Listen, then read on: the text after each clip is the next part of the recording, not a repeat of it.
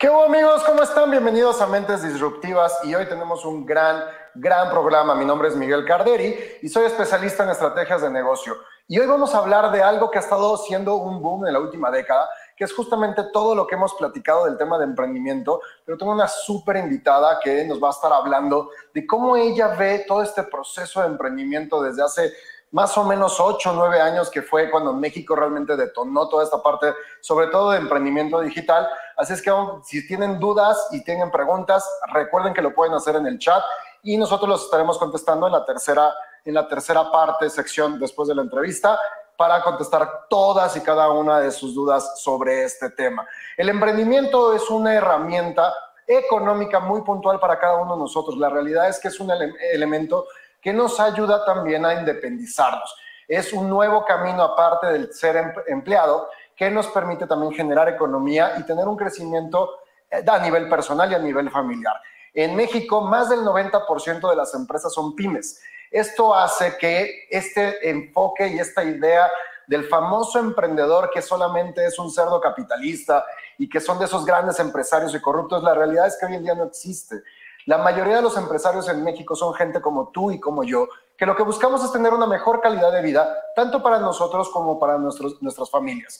Y es por eso que es tan importante en momentos de crisis como las que estamos viviendo, después de un año caótico como el 2020, que creamos y generemos cada vez más emprendimientos sustentables, cada vez más eh, emprendimientos que tengan un sustento económico suficiente, que no nada más nos permitan crecer a nosotros, sino que nos permitan también generar nuevos empleos. Entre más empresas existan en México, entre más empleos se generen, las, economías van a ser mucho mejores en todos los países.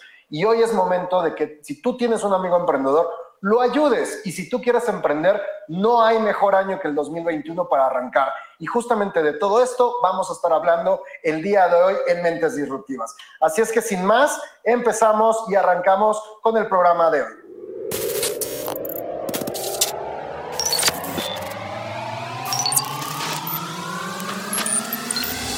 Mentes Disruptivas con Miguel Carderi.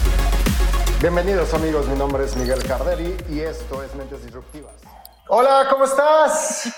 Hola, ¿qué tal? ¿Cómo te va? Qué gusto. Amigos, les presento a Itzel Villa, una, aparte de ser una gran eh, impulsora del emprendimiento desde hace muchísimos años y vamos a platicar de toda su trayectoria. Realmente también la considero una de, mis grandes amigas dentro de este, de este ecosistema y, y de verdad es una persona que desde hace ya algunas algunos ayeres hemos platicado de que tuviera la oportunidad de, venir a este espacio y qué mejor que seas mi primera invitada de esta tercera temporada, amiga. ¿Cómo estás? Ay, con muchísimo gusto. Muchas gracias y muy bien correspondido. Amigos ya de mucho tiempo. Te agradezco muchísimo que estés con nosotros.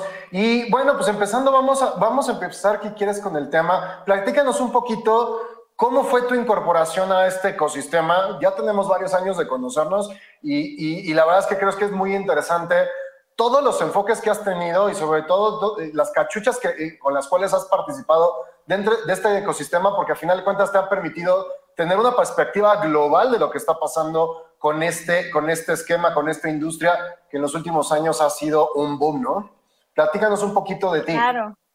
Claro que sí. Pues mira, la verdad es que yo antes de incursionar en este mundo no me dedicaba ni cercanamente a, esto, ¿no? Este, la verdad yo trabajaba en una agencia privada, en el área de investigación de mercados, y un día me llaman para una entrevista en Nacional Financiera. Te estoy hablando pues de hace más de 10 años. Entonces, e, era yo una bebé, obvio.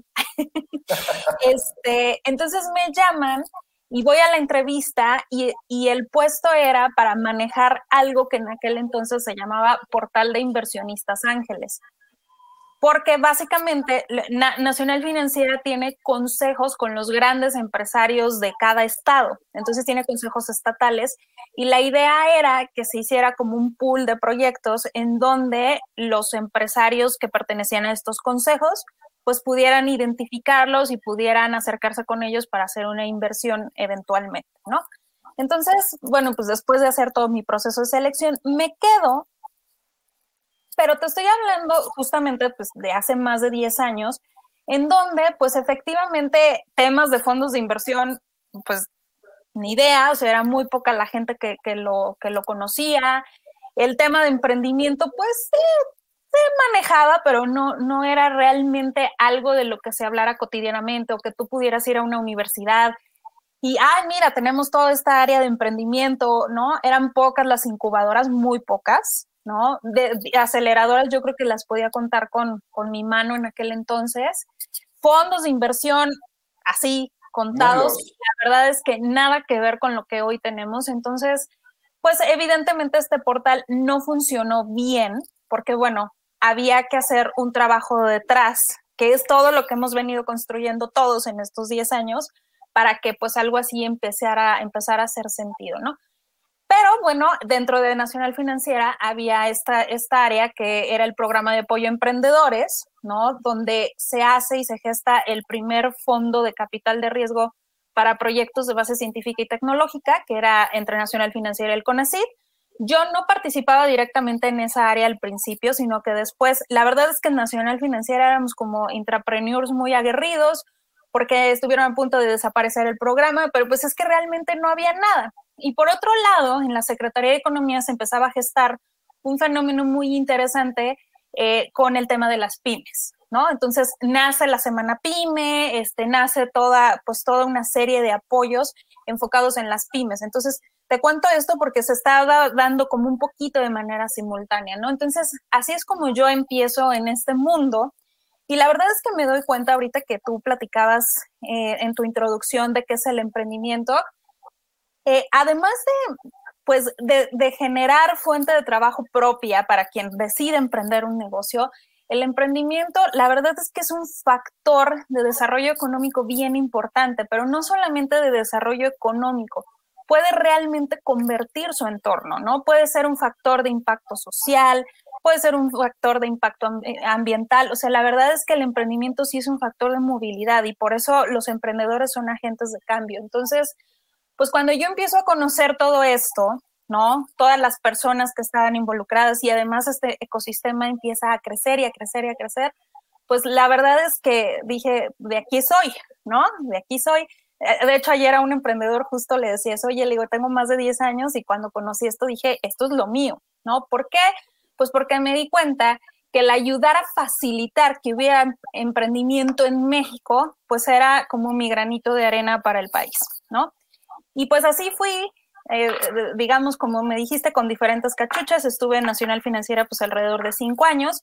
Oye, antes de, que cambiemos a tu, de, de, tu, cachucha, en esa parte, yo, fíjate que justamente cuando estabas en, Nacional Financiera fue cuando nos conocimos. y ahora estabas diciendo que justamente este proyecto como que no, no levantó porque el, eh, el, ecosistema no era tan grande. O sea, mucha gente hoy conoce el ecosistema emprendedor y se habla de emprendimiento y en todos lados se come, se desayuna y se cena emprendimiento. Hoy puedes, bueno, antes de la pandemia podías hacer un calendario de eventos a nivel nacional y llenabas todo, todo tu calendario.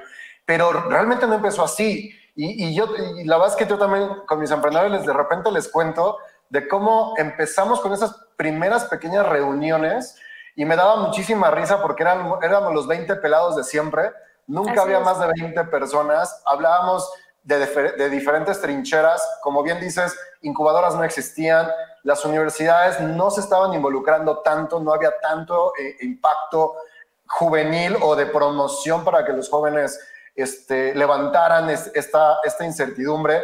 Y justamente en el programa anterior les platicaba que antes decías que querías emprender y te veían como loco, ¿no? Y ahorita dices que quieres ser empleado y ahora es, ahora es el, loco el que quiere ser empleado porque quiere, todo el mundo deberíamos de, emprender, ¿no? Guiño, guiño. Y, y, la verdad es que sí siento que en estos, eh, sobre todo de, esa, de esas reuniones que teníamos, esos 20 pelados ahorita, hoy ya no puedes conocer a toda la gente que está involucrada. Hoy es demasiada con diferentes esquemas, esto que dices de los fondos de inversión, las incubadoras, los diferentes organismos que están involucrados, la gente de gobierno, de verdad hubo un boom a partir de, lo que vamos a empezar a platicar en el 2012. Y la realidad es que dio un, cambio radical de 360 grados en cuestión de minutos. y justamente esa parte creo que es importante no olvidarla que cuando empezó todo este show, realmente éramos muy pocos, que los apoyos eran prácticamente nulos y que era muy complicado emprender. O sea, decías ahorita que, del tema de, de, los apoyos gubernamentales o de los fondos de inversión, el ser emprendedor al principio, y qué feo se suena, pero al principio del siglo, era una locura, o sea, de verdad era aventarte al, al ruedo sin, sin nada, a ver cómo te va y no había herramientas ni apoyos para desarrollarlo, simplemente para poder tener un apoyo económico, de verdad tenías que tener un capital enorme para poder solventar ese tipo de, fondos, ¿no? ¿Tú cómo veías esa parte desde la parte del, financiamiento? Sí, mira, yo creo que hay dos factores muy, muy relevantes que han influido en todo esto, ¿no? El primero de ellos, y, y ya lo tocaste tú, es el tema cultural el, el, cómo se veía el emprendedor, ¿no? Casi que si eras emprendedor era porque no habías logrado conseguir trabajo, ¿no? Y entonces te metías a emprender hasta que consiguieras trabajo. O sea, la, la, realidad es que así se veía, ¿no? Y entonces no, no era propiamente un, algo que se viera bien en aquel entonces, eh, ¿no? Entonces, pues felicidades a los que emprendieron en ese entonces, porque la verdad es que sí marcaron y dejaron camino para todos los que hoy quieren hacerlo. Este, pero también la cultura en otros aspectos. Creo que algo importantísimo es el tema del fracaso, el de, híjole, me aviento y entonces después, ¿quién, quién me ayuda? Y estoy solo en el, en el desierto y entonces mi familia casi que me va a dejar de hablar y, ¿no? Este tipo de cosas. Entonces, creo que se ha trabajado mucho. Hay, hay grandes personajes que han trabajado en el tema de sensibilizar respecto al fracaso y a volverlo un aprendizaje y creo que hoy se, se ve como eso. Y un tercer punto que tocas justo es el financiamiento. La mayoría de los emprendedores empiezan con capital propio, o sea, no es como que te salgas y de repente entonces llegue el dinero, ni siquiera hoy que hay muchas posibilidades, sino que empiezas con capital propio porque, y, lo dijimos siempre desde el principio, desde que yo estaba en Nafin, de, oye, pues el primero que le tiene que arriesgar a esto eres tú, porque si tú no crees en tu idea, entonces ¿cómo vas a convencer a los demás de que le inviertan a algo en lo que tú no has invertido nada? ¿No? Entonces, la mayoría de los emprendedores empiezan con capital propio y se ha ido creo que un poco desmitificando esta idea de que si no tienes dinero, entonces no puedes hacer nada, ¿no? Ahora la tecnología, eso es un gran aliado que también hace 10 años no teníamos el acceso y las herramientas que hoy tenemos. Entonces, hoy la tecnología te permite empezar a hacer este flujo de dinero propio y entonces ir, irte administrando para que en el momento en que a lo mejor sí necesites una inyección fuerte de capital, pues ya tengas un, un track record avanzado y entonces puedas hablarle a tus inversionistas o a tus potenciales socios y decirles, oye, mira, ya armé, ya trabajé, ya implementé esto. Y entonces, este, pues ya tengo algo de lo cual hablarte y platicarte y invitarte a arriesgarte conmigo, ¿no? Entonces, se ha ido desmitificando esto y en la parte de los apoyos de gobierno, que digo, vamos a entrar más adelante, ha pasado también por una transformación en la administración pública, ¿no? Y creo que como todo ecosistema tiene que ir evolucionando hacia cuáles son las necesidades prioritarias que tiene ese ecosistema, ¿no?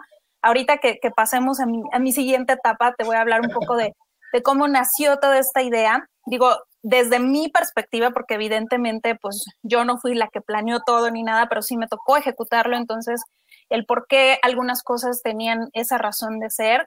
Em, y hablar también de un factor bien importante. Ahorita empezamos a hablar de que, bueno, éramos los 20 que casi cabíamos en la sala de mi casa y, y vénganse todos y hablamos, ¿no?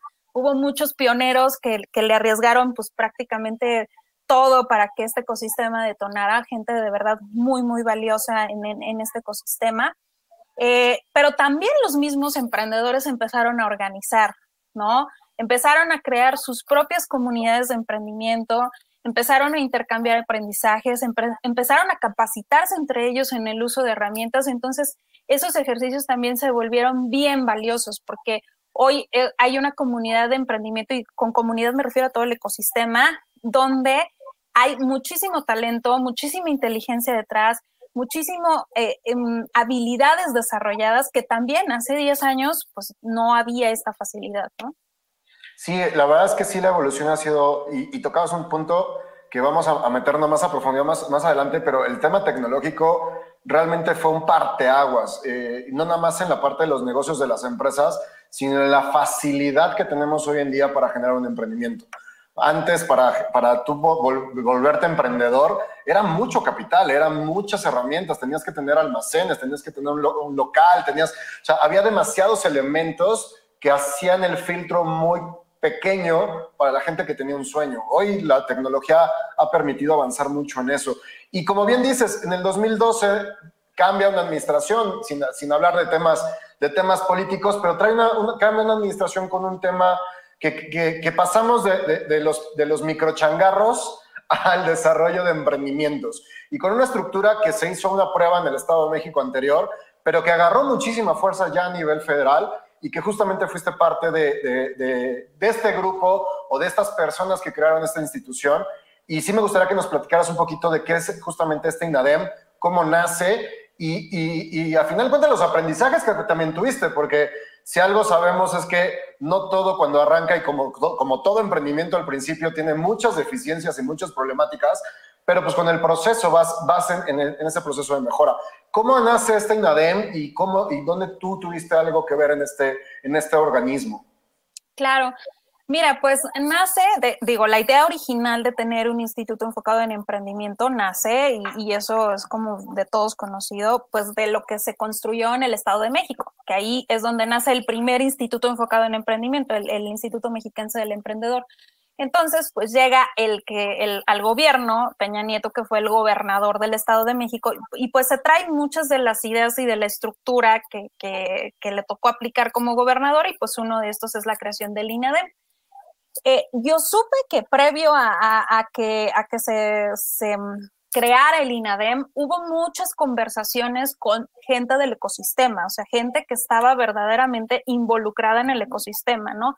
Para saber justamente, pues, qué era lo que hacía falta. Veníamos primero, sí, efectivamente, con este tema de los changarros que, empieza en el 2000, luego el tema muy fuerte enfocado en, en, en las pymes, ¿no? Y que eso también es de, es de reconocerse porque la verdad es que este, pues no había nada y después pasó a haber una subsecretaría enfocada en, las MIPIMES y entonces llega la creación del INADEM, ¿no? Pero lo, que quiero dar a entender en este punto es que la creación del INADEM no se da por generación espontánea, sino que venía un proceso de construcción detrás, de pasar desde los changaros, e incluso, de, incluso perdón, desde antes de la Secretaría de Economía, para que se diera la creación de, de un INADEM, ¿no?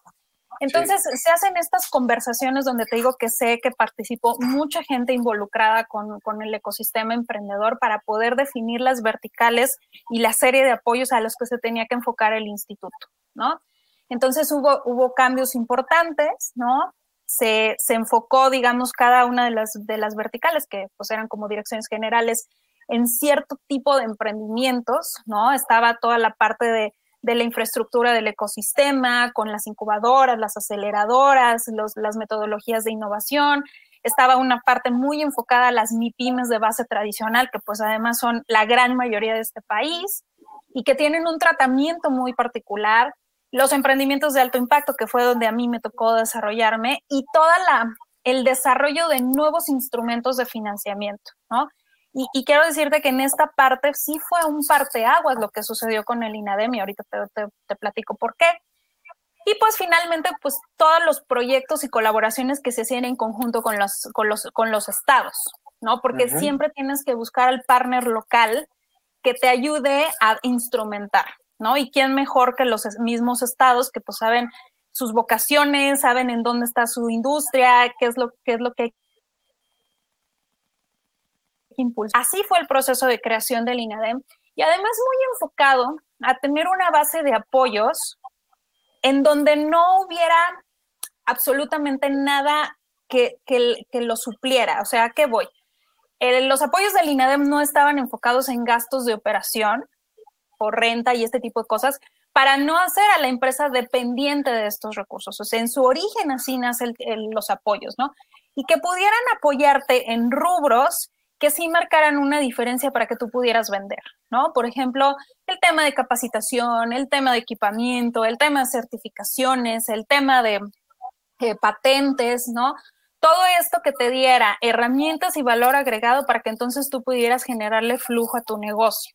Y así fue como se fueron construyendo los apoyos del, del INADEM. Como dices, nada nace siendo perfecto, durante los seis años que yo estuve, era apriétala acá, súbele acá, oye, mira, es que esto no salió bien, es que esto no nos resultó, esto hay que cambiarlo, esto hay que mejorarlo. O sea, es un proceso continuo, ¿no? No, no te puedes dejar llevar por la inercia de que, ah, pues como esto funcionó, o sea, si tú me dijeras hoy, oye, mira, se va a crear en 2021 el nuevo INADEM, vamos a hacer lo mismo, no, sería un gran error estar haciendo lo mismo, porque hoy el ecosistema ya funciona diferente y entonces a lo mejor el tipo de instrumentos pues tendría que ser diferente, ¿no? Entonces, pero en aquel entonces, pues eso era lo que, lo que, lo que se intentaba hacer y el objetivo que se, que se buscaba cumplir, ¿no?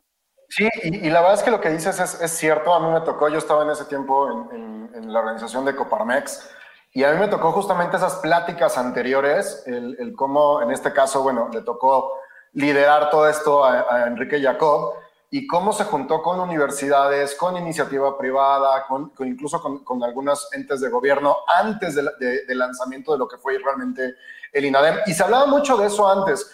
Eh, algo que nosotros en ese, en ese entonces con Coparmex hablábamos mucho es que, que no se podía hacer un ecosistema como esto si alguien toma, quería tomar la batuta solo y se hablaba de una triple hélice, el, el meter a gente de gobierno que fuera como que el que lo impulsara, el que pusiera las reglas del juego, el que pusiera el campo de juego, pero realmente los jugadores tenían que hacer las instituciones, tanto las educativas como las privadas, y como tú bien dices, el que se sumaran los entes de gobierno, los diferentes estados y municipios, pues hizo mucho más fácil y mucho más eficiente el crecimiento y la operación de estas instituciones.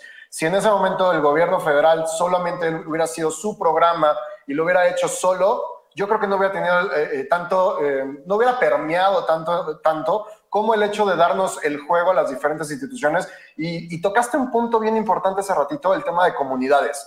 De la nada empezaron a crearse comunidades independientes que empezaron a jugar en el campo que, marcaba el INADEM y que eso, eso hizo que demasiadas tecnologías, el tema de gaming, el tema de, programación, o sea, cosas que no aparecían antes, tuvieran un espacio donde desarrollarse, ¿no? Y tenemos, bueno, casos como Fuck Up Nights, ¿no? Que ahorita ya es un movimiento internacional, pero que realmente la idea salió de ellos, son comunidades que salieron de manera independiente, pero que obviamente ya con esta nueva estructura, con estos nuevos apoyos, pudieron tener ese crecimiento que no se había podido tener en otras circunstancias. Creo que la triple hélice jugó un, papel sumamente importante y la incorporación también, a final de cuentas, de las universidades en, el, en promover dentro de sus mismas instituciones también este tema, creo que también fue determinante, ¿no crees?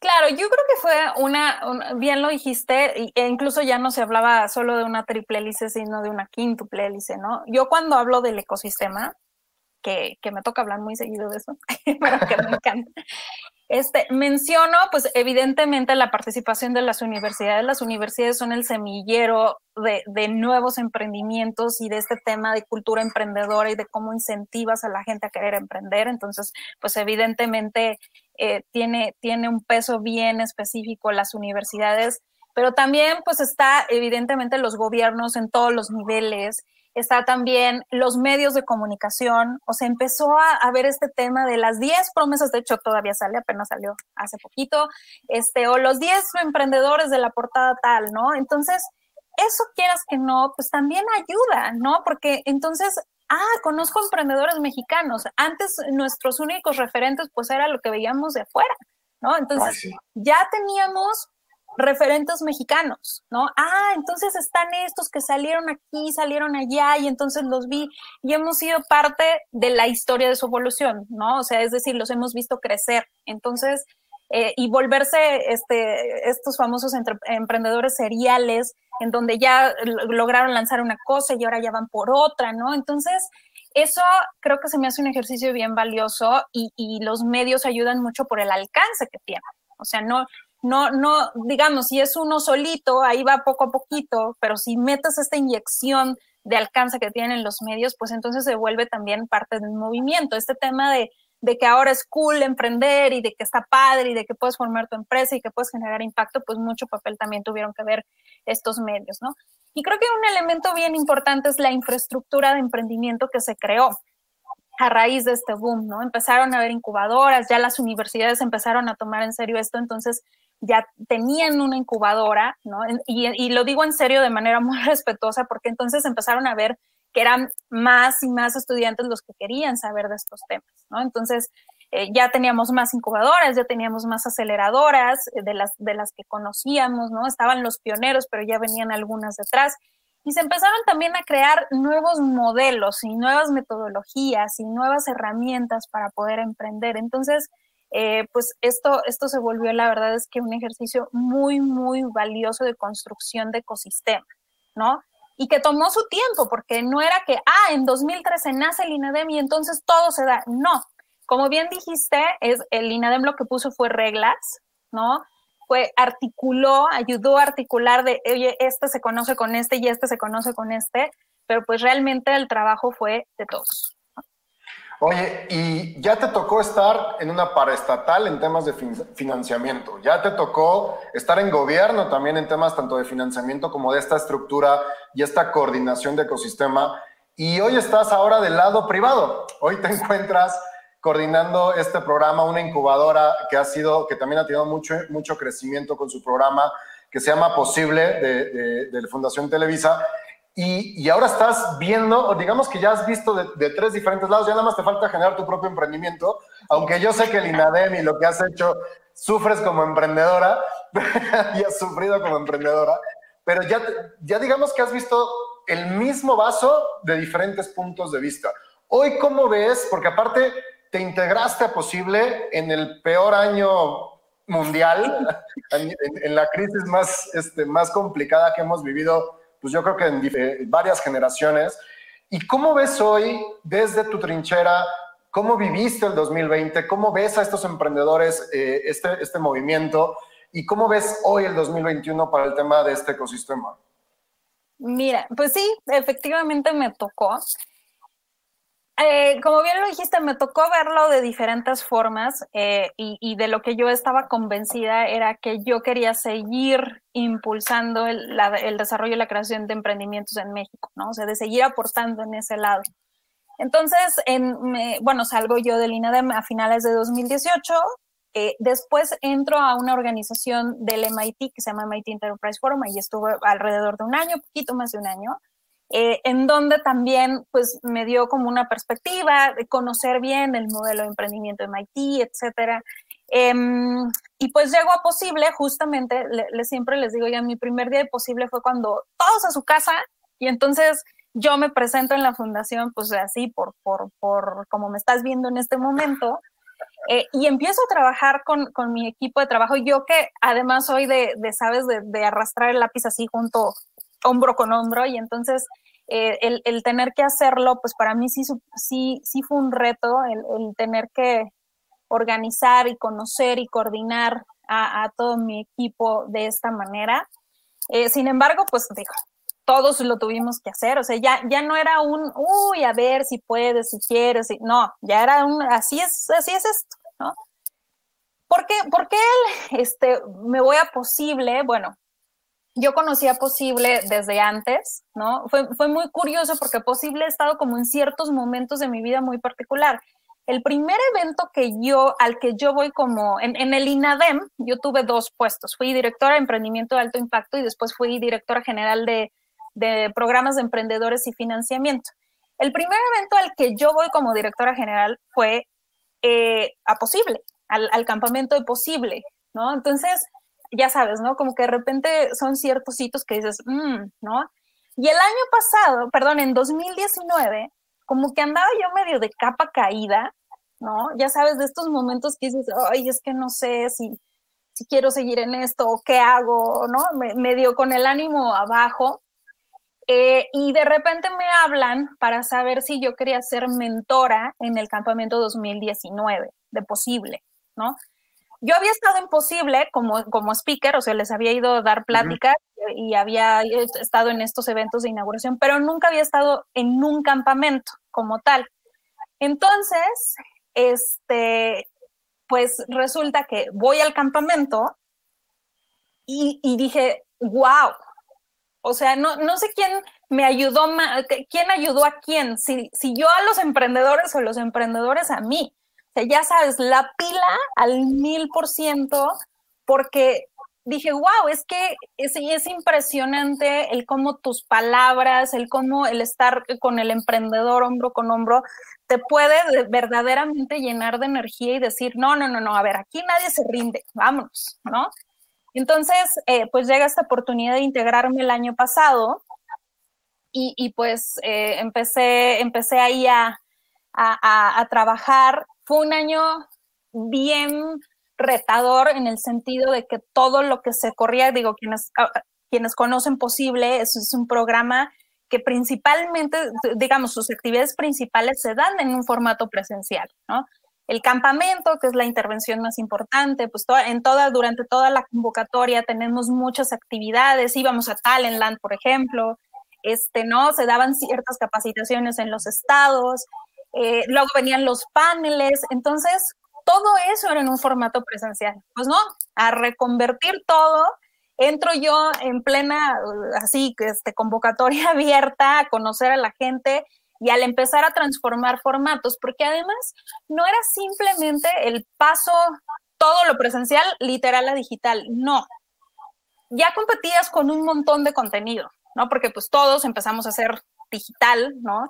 Y, aplicando la máxima de, bueno, en que eres diferente, pues teníamos que construir cosas distintas, ¿no? Entonces, pues los paneles evidentemente pues se podían mover, digamos que eso fue relativamente sencillo, pero el campamento, que era una de las de, la, de más importante.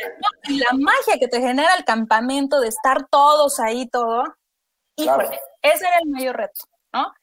El, cómo les dabas contenido que realmente les sirviera, el cómo no, no podías tenerlos en la pantalla las seis horas que, por ejemplo, los tienes en el campamento cautivos.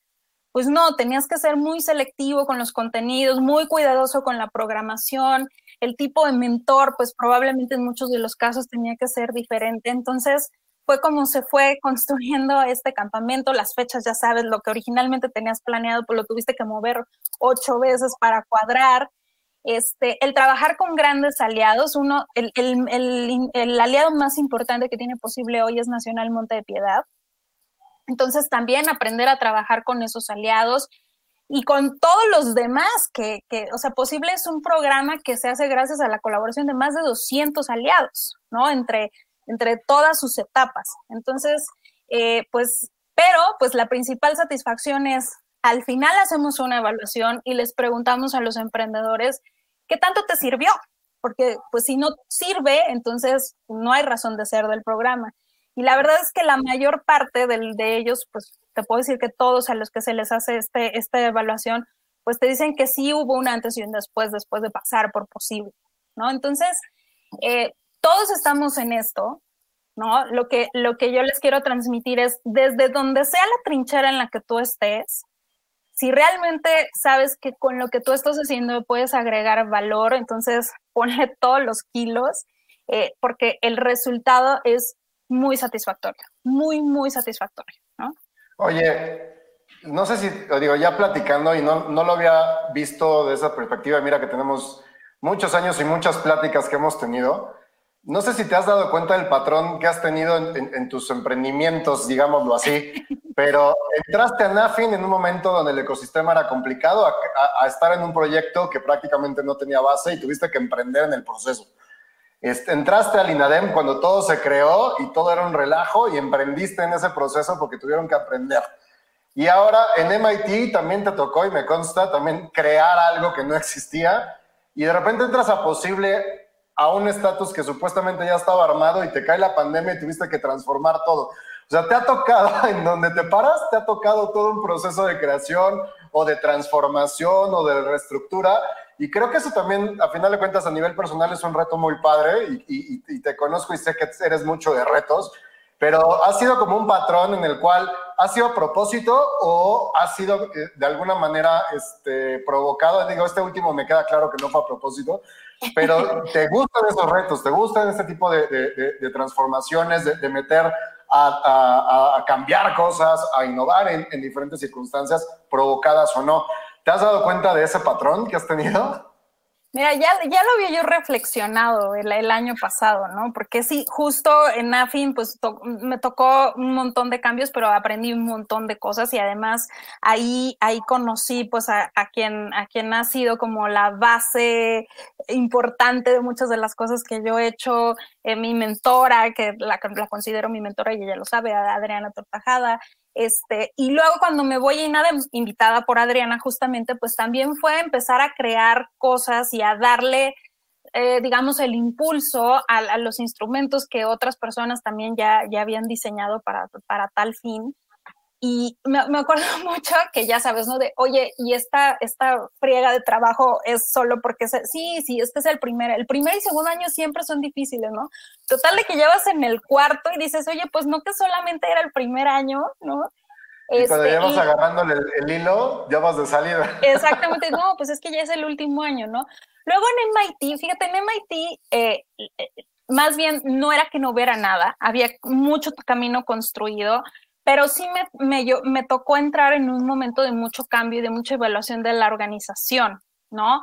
El, el, MIT, el MIT Enterprise Forum México tenía mucho, una relación muy cercana, vamos, con gobiernos.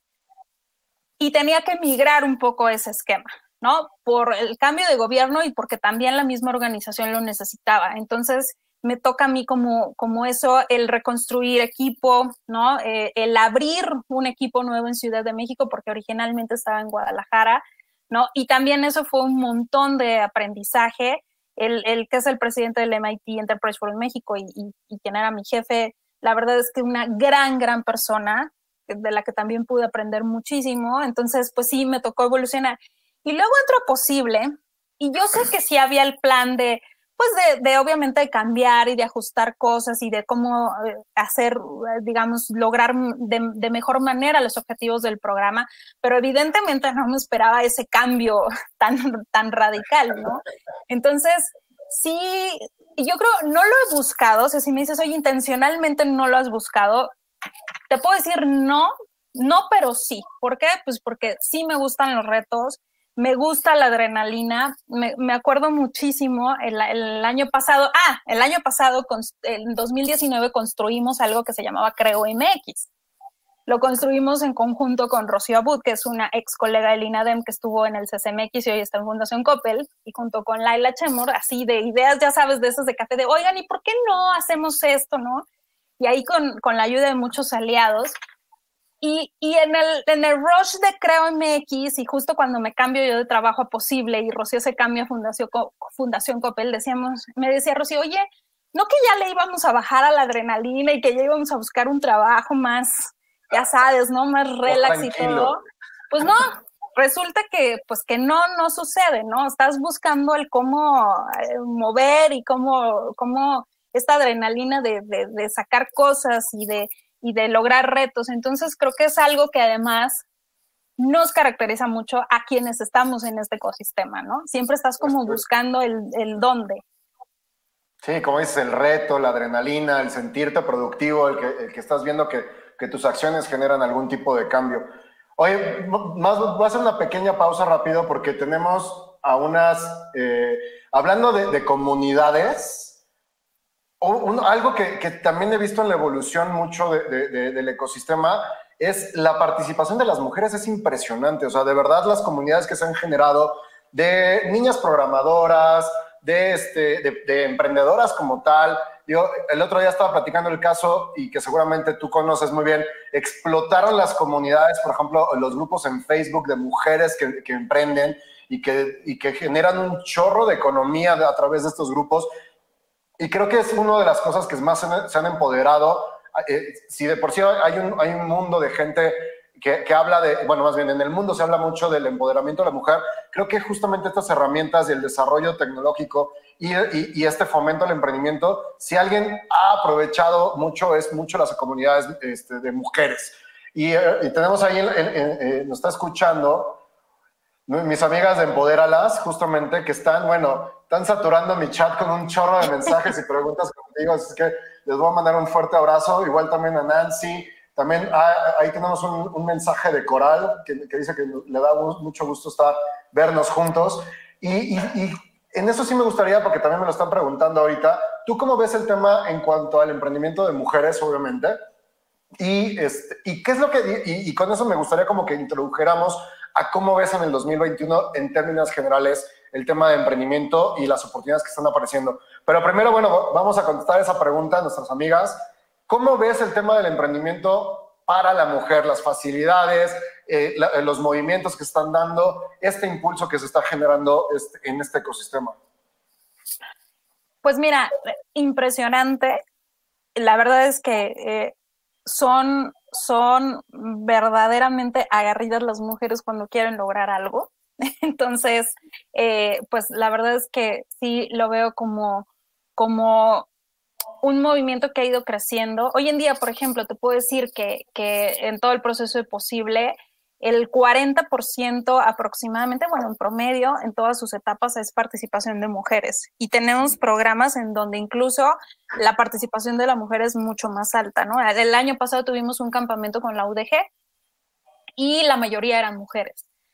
Entonces, eh, pues esto nos habla de que están tomando un papel relevante. La verdad es que no, si el emprendedor per se, o el emprendedor tipo per se, no la ha tenido fácil, ¿no? Pues la emprendedora mujer, la verdad es que menos, porque eh, existen muchos apoyos en donde no se toma en cuenta los factores que rodean a un emprendimiento encabezado por mujeres, ¿no? Culturalmente es completamente distinto. ¿Por qué? Pues porque la, la carga del hogar es preponderantemente hacia la mujer. Entonces, la mujer no tiene, digamos, como el mismo tiempo o las mismas, eh, digamos, disponibilidad de tiempo y flexibilidad para poder ocupar su día laboral al 100%, cosa que en los hombres se da de manera más frecuente. Entonces, desde la parte cultural, ¿no? En, el, por ejemplo, en el caso de, cuotas, yo siempre decía que, que no estaba tan de acuerdo con el tema de cuotas, porque creo que debe ser meritorio, ¿no? Si tú eh, tienes un emprendimiento súper fregón, independientemente que sea encabezado por un hombre o por una mujer, ese emprendimiento, pues, es el que le vas a invertir o es el que se va a llevar el apoyo, etcétera. Sin embargo, en, un grupo de, amigas que, tengo decían, bueno, sí, también no estoy tan a favor, pero en algunos casos son necesarias para abrir brecha. Lo cual... Creo que sobre todo al principio, estoy de acuerdo contigo. O sea, sí es, o sea, creo que sí es importante definir espacios, pero también coincido contigo que no nada más, no por definir o, por apartar esos espacios, no podemos tampoco este, quitarle espacio a otros lugares. O sea, creo que tanto, y, lo estamos viendo incluso, digo ahorita que, que es año de elecciones, de repente por cubrir la cuota, la calidad baja, no importa si es de hombre o de mujer, pero por cubrir una cuota baja la calidad. Y creo que lo que tú dices es cierto. Conozco, y ahorita estaban diciendo en el chat, por ejemplo, Epic Queen, este, Erandi, Aprende. O sea, creo que hay muchísimos emprendimientos de mujeres que valen mucho la pena y que tenemos que cuidar y que tenemos que fomentar, pero también de repente por cubrir cota, de repente metemos emprendimientos que no tienen ni pies ni cabeza y que le estamos quitando espacio a otro. Creo que como bien dices y, y tocaste un punto bien importante, lo que tenemos que evaluar realmente es sí cuidar para abrir brecha, para no descuidar ese emprendimiento, pero sí no dejar de, cuidar la calidad y ser justos en el momento de, que, también designar y saber darle el espacio a la gente que sí lo merece y que también lo está luchando, ¿no? Creo que el emprendimiento deja a un lado el tema de género, sino que es realmente fomentar el, emprendimiento como tal, sin importar si eres hombre, mujer o quimera, ¿no? Exactamente, o sea, digo, la verdad es que lo que, lo que entonces, pues tenemos responsabilidad los demás del ecosistema que estamos buscando ayudar a desarrollar estos emprendimientos es ver cómo jalas a las mujeres a que tengan mejores condiciones de emprendimiento, a entender este entorno y este contexto en donde ellas desarrollan sus emprendimientos, ¿no? Por ejemplo, en el cuando estuve en el INADEM se desarrollaron programas específicos para las mujeres. ¿Y esto qué quiere decir? Es o sea, digamos, en, en, las categorías, por ejemplo, la que yo llevaba de emprendimiento de alto impacto, yo les decía, no, yo no manejo cuotas porque es meritorio 100% a las características del emprendimiento. Sin embargo, no por eso dejaba de haber programas que estuvieran enfocados en por ejemplo, otorgarle financiamiento a las, em, a las mujeres o capacitar a las mujeres, porque probablemente la capacitación se tenía que hacer de diferente manera, ¿no? A lo mejor me acuerdo de un programa que se implementó eh, con una, una muy buena aliada que es como que está entre Estados Unidos y México, este, en donde iban a las comunidades a capacitar a las mujeres y las mujeres estaban ahí con los niños, ¿no? ¿Por qué? Pues porque no tienen dónde dejar a los niños y entonces una cuidaba a los niños de la otra, o sea, son características diferentes, ¿no? Entonces, sí, ese, ese para mí era como un muy buen elemento de desarrollo instrumentos y programas que te permitan atender el emprendimiento de género, pero con las características que verdaderamente les sirva, porque si no, entonces haces que encaje y no necesariamente va a encajar, ¿no? Eso creo que, que por un lado. Y por el otro, también ya hay muchos más movimientos, justamente como decías ahorita, ya lo, lo están este, manejando, ¿no? Epic Queen, muchas comunidades de, de, mujeres, las de ellas 2.0, y no nada más en México, sino a nivel internacional, muchas comunidades enfocadas en mujeres en tecnología. En, en, por ejemplo, acá en Fundación Televisa hay un programa que se llama Tecnolochicas. Entonces, eh, hay ya más programas que les permiten a las mujeres aprender otro tipo de habilidades y entonces también generar otro tipo de negocios, ¿no? Y como dicen, el, poder hacer este balance que, nos cuesta, o sea, de por sí el ser humano creo que le cuesta este balance eh, de, entre el tiempo de ocio, el tiempo de trabajo, ¿no? Este, el, pues como mujeres todavía cuesta más trabajo, pues tienen hijos, tienen responsabilidades, ¿no? y algo bien importante, y algo bien importante y que me consta que tú lo haces, es hacer equipo con tu pareja, ¿no? A mí en una vez me preguntaban, oye, ¿cómo le haces con todo esto? Y yo, hago equipo, ¿no? La verdad es que para mí mi esposo ha sido un gran aliado para estos temas. Para el, para el poder desarrollarme en el trabajo o en los trabajos que yo he tenido es porque tengo un gran compañero de equipo en casa, como tú lo tienes, ¿no? Entonces es aprender a hacer equipo y entonces este balance se vuelve mucho más sencillo, ¿no? Sí, coincido contigo. Digo, la verdad es que, de hecho, ahí ando ya convenciéndola que hagamos un programa de, de emprender en pareja, que estaría bastante interesante. Pero sí, la verdad es que eh, hay que cubrir cada, o sea, digamos que las mujeres como tal tienen necesidades distintas para poder emprender. Y eso se tiene que también identificar, como así se tiene que identificar otros tipos de emprendimiento, como el emprendimiento social, como el emprendimiento tradicional, como el emprendimiento tecnológico. O sea, tienen características que nos permiten, estas comunidades que ya platicamos y que ya hablamos de varias, nos permite también como enfocar esos esfuerzos a ese, a ese mercado, a esas circunstancias, para poder también darle los espacios y que sea, pero que no deje de ser meritorio. Sea, que no nada más sea un tema nada más de género, sino que dentro del mismo género, con las circunstancias propias, pues no deje de ser meritorio y que, y que también fomentar no nada más el tema de fracaso, sino también el, el éxito, el crecimiento, el, el, la innovación, etcétera, porque no nada más es por, por, por, ser hombre o mujer que puedas lograrlo, sino que el emprendimiento cubre cualquier situación, pero también tiene las mismas problemáticas en de, de cuestiones de mercado, y que tenemos que tener las herramientas y los soft skills que nos permitan salir adelante y ser exitosos, ¿no? En eso estoy completamente de acuerdo. Te preguntan aquí, Itzel, ¿qué, qué opinas sobre los incentivos al emprendimiento en México? ¿Son suficientes o son los adecuados? Antes de contestarte más rápido esa pregunta, ¿cómo ves el emprendimiento hoy? Yo, la verdad es que ahorita llevo varios, varios en vivos y sobre todo varias pláticas con emprendedores y estudiantes y para mí el 2021 es el mejor momento para emprender en cuanto a las facilidades que existen. Probablemente en el mercado, obviamente la circunstancia económica, lo que tú quieras, está complicado. Pero para crear un emprendimiento, creo que hoy tenemos, nunca habíamos tenido tantas herramientas y tantas oportunidades como las que tenemos hoy en día. ¿Tú qué opinas de, de eso? Estoy de acuerdo. O sea, hoy el ecosistema te da una una serie de facilidades y de herramientas que, antes no había, ¿no? Por ahí hay una infografía de, los de Unreasonable, en donde dice que, por ejemplo, hoy ya no necesitas tener la súper, súper carrera y haber egresado de Stanford para poder emprender, ¿no? Ahora los recursos de aprendizaje son mucho más accesibles. La verdad es que ahora hay redes de mentores, hay este, redes de otros emprendedores en los que te puedes apoyar, hay un montón de programas de emprendimiento. Eh, regístrense en posible.org.mx. Por este, cierto. Por cierto. Este, entonces, sí, efectivamente, hoy, hoy eh, el, el, mensaje, por ejemplo, que nosotros tenemos hoy en Posible es emprender es resolver. Imagínate toda la serie de retos que van a salir de esta pandemia. ¿No? Ya hay un nuevo mercado. Hace la semana pasada eh, tuvimos ahí un conferencista en, Posible que nos hablaba de, del mercado del miedo.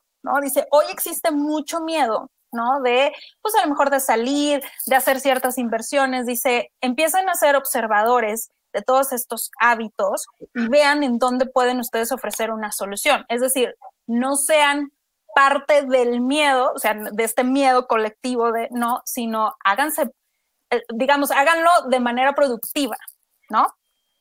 Entonces, eh, yo creo que van, se, están, se van a cambiar muchas industrias a como venían trabajando mm, antes de, de la pandemia. Nos ayudó un montón. Dicen que México avanzó alrededor de cinco años en, la digitalización.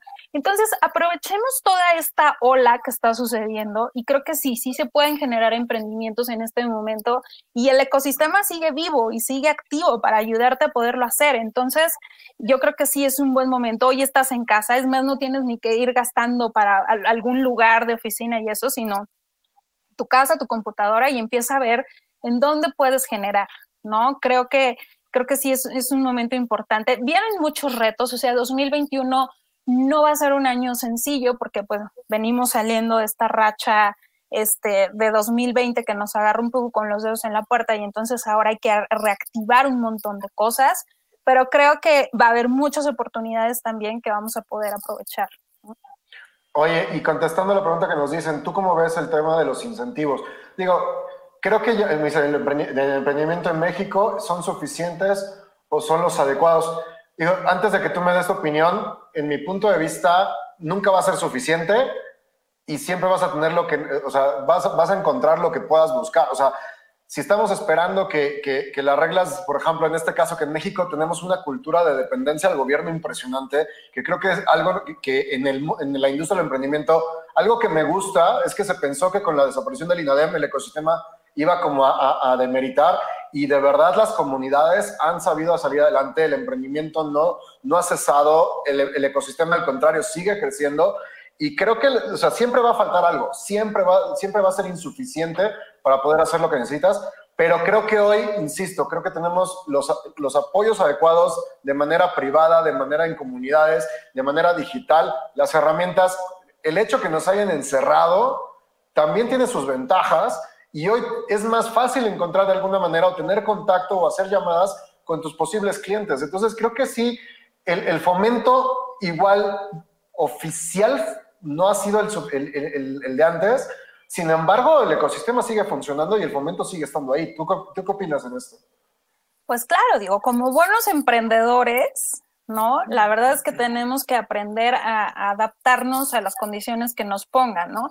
Hoy por hoy ya no hay un INADEM, pues hay de dos sopas, o te sientas a llorar y, lamentar el por qué ya no hay apoyos de gobierno, o mejor, como dices, ¿no? Pues le buscas por donde sí. Entonces, digo, la verdad es que fue, en lo particular y en lo personal, como yo fui parte del proyecto, pues la verdad es que me causó mucha tristeza el que lo desaparecieran, sí, y lo, y lo he dicho abiertamente, creo que para mí fue una experiencia y creo que se podía haber aprovechado. Sin embargo, bueno, el nuevo gobierno decidió que no era la línea y, y creo que muy válido porque pues todos los gobiernos traen ciertos objetivos a cumplir y pues si, si creen que es lo más eficiente y lo mejor, pues ahí, ahí está para que lo implementen.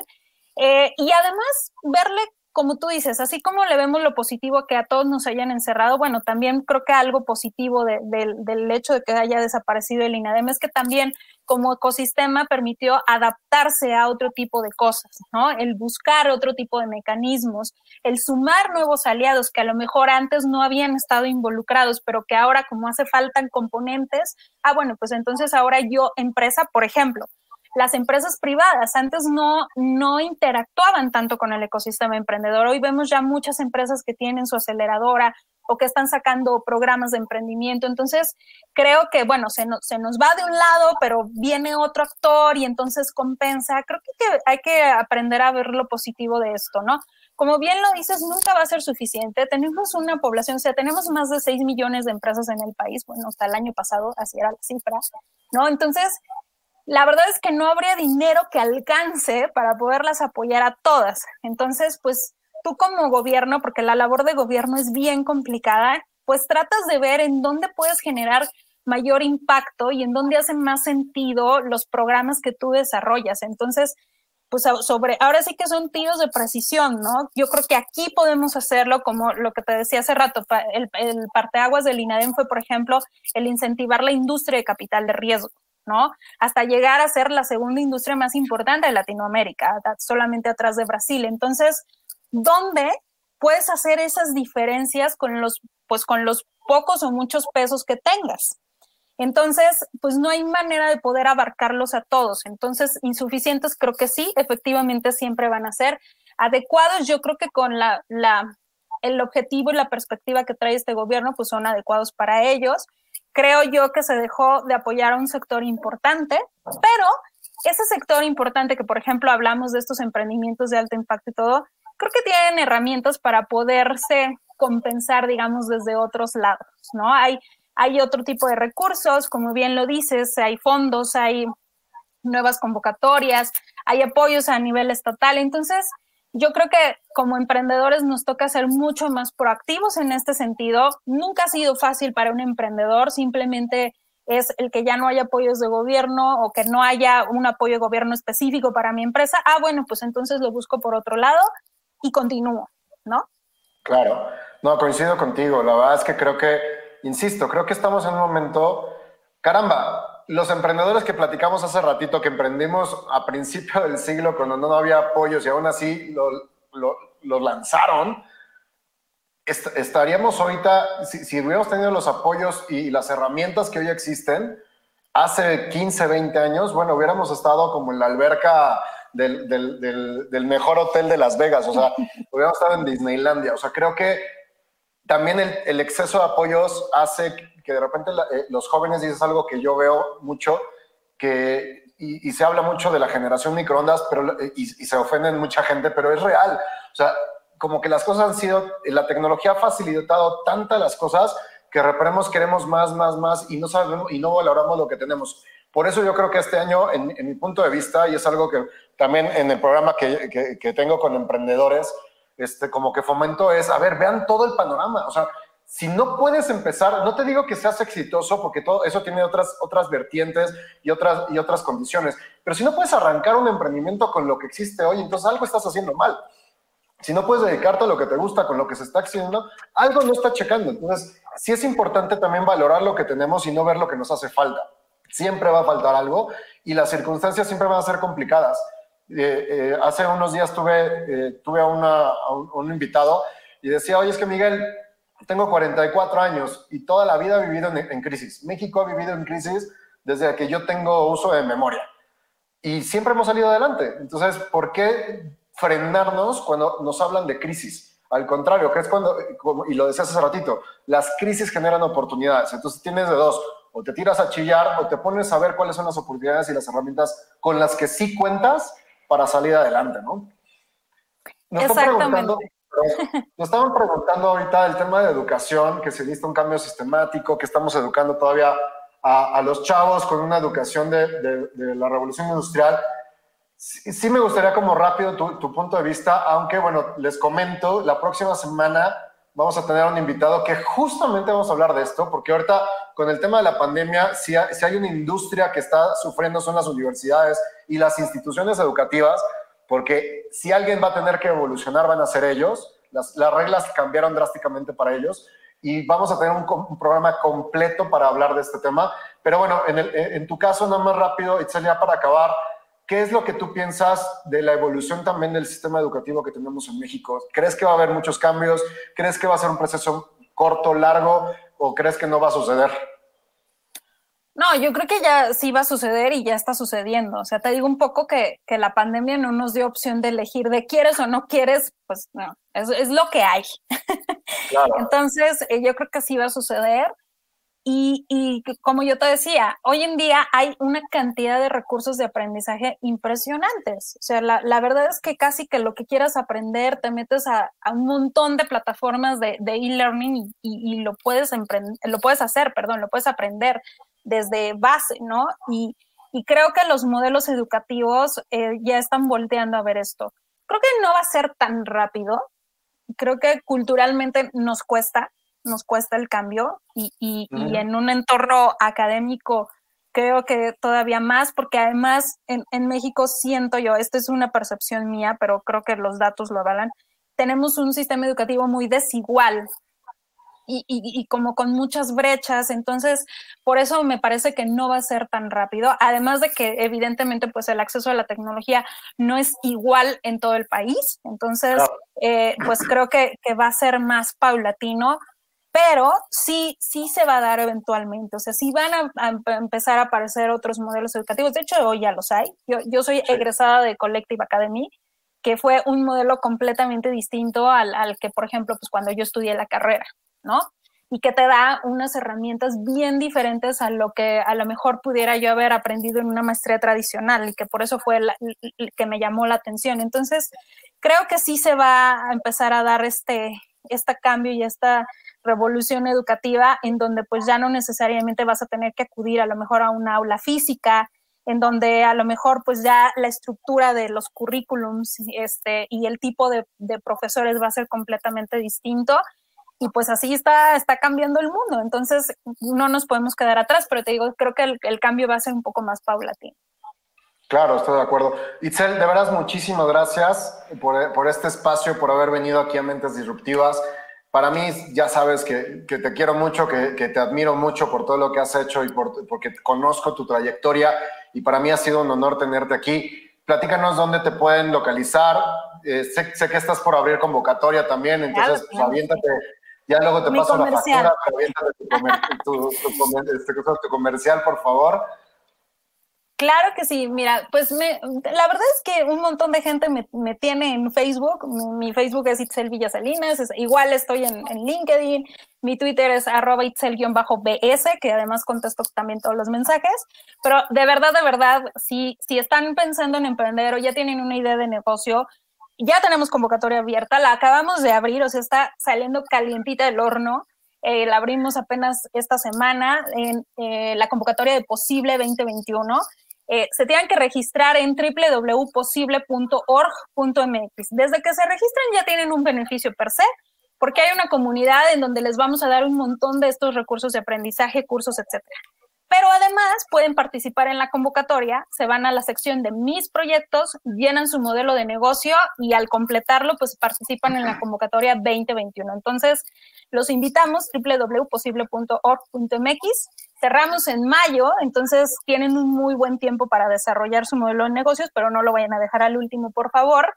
Este, y la verdad es que cualquier proceso de emprendimiento que ustedes, que ustedes decidan tomar, les aseguro que va a ser de gran valor para ustedes. Perfecto, Esther, muchísimas gracias. Pues amigos, muchísimas gracias por estar con nosotros, los que nos vieron en vivo, muchísimas gracias. Nancy, Coral, mis, mis amigas de Empodéralas, les mando un fuerte abrazo también. Y recuerden seguirme, darle like, estar aquí al pendiente todos los martes y los jueves a las 12 del día. Vamos a tener diferentes temas, invitados así de, del nivel de Itzel que, que nos visitó el día de hoy. Y si nos estás escuchando en el podcast, también mándanos etiquétanos con el hashtag de Mentes Disruptivas, etiquétame como Miguel Carderi para saber que estuviste ahí y por supuesto ya sabes que puedes mandar todas tus preguntas y vernos en vivo martes en Facebook y en YouTube los martes y los jueves a, a, a las 12 del día. Sin más, soy Miguel Carderi y de nuevo, Itzel, muchísimas gracias, estamos en contacto y nos estamos viendo para la próxima semana, chavos. Muchísimas gracias, bye.